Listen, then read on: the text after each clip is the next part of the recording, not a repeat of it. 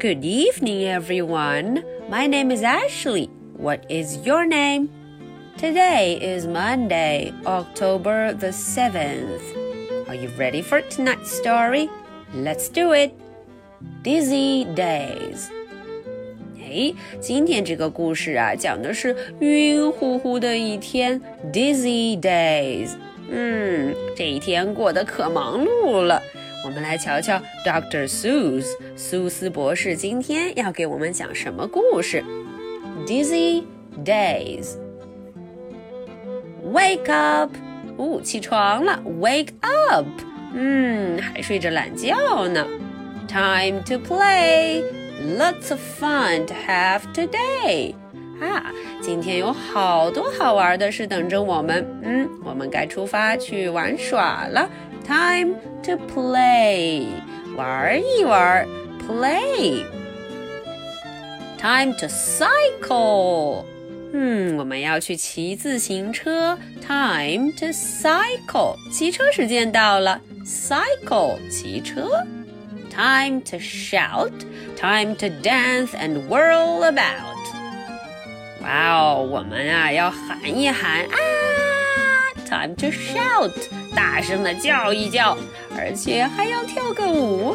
Time to dance and whirl about，嗯，转个圈也不错呢。Whirl about。Feeling hungry？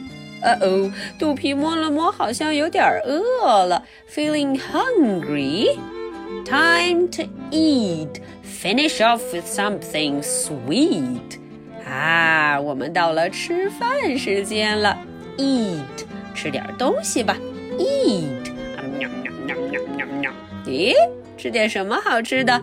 Finish off with something sweet. 啊，今天要来点甜甜味道的东西，sweet，甜甜的。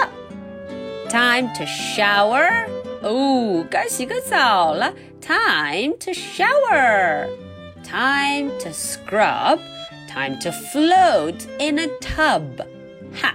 我们呢，洗澡的时候当然要嘎咯嘎咯嘎咯搓一搓。嗯啊，要是能在浴缸里面浮一浮，也是挺好的。嗯，float in a tub，浴缸好漂亮。A tub，big yawn，唉，打了一个大大的哈欠。Big yawn，time for bed。Good night, sleepyhead。嗯，该到了什么时间呢？睡觉时间，Time for bed。啊，该上床睡觉了。小朋友们跟书里的主人公说晚安吧。Good night, sleepyhead。瞌睡虫，晚安了。Good night, sleepyhead. Okay, so that is for today's story. It's pretty simple, huh? Are you ready for my two questions? Question number one What did they have for lunch?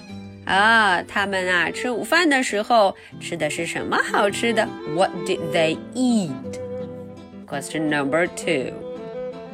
Where did he float? 诶，它浮在一个什么地方呢？小朋友们还记得它的名字吗？Where, where, where？在哪里呢？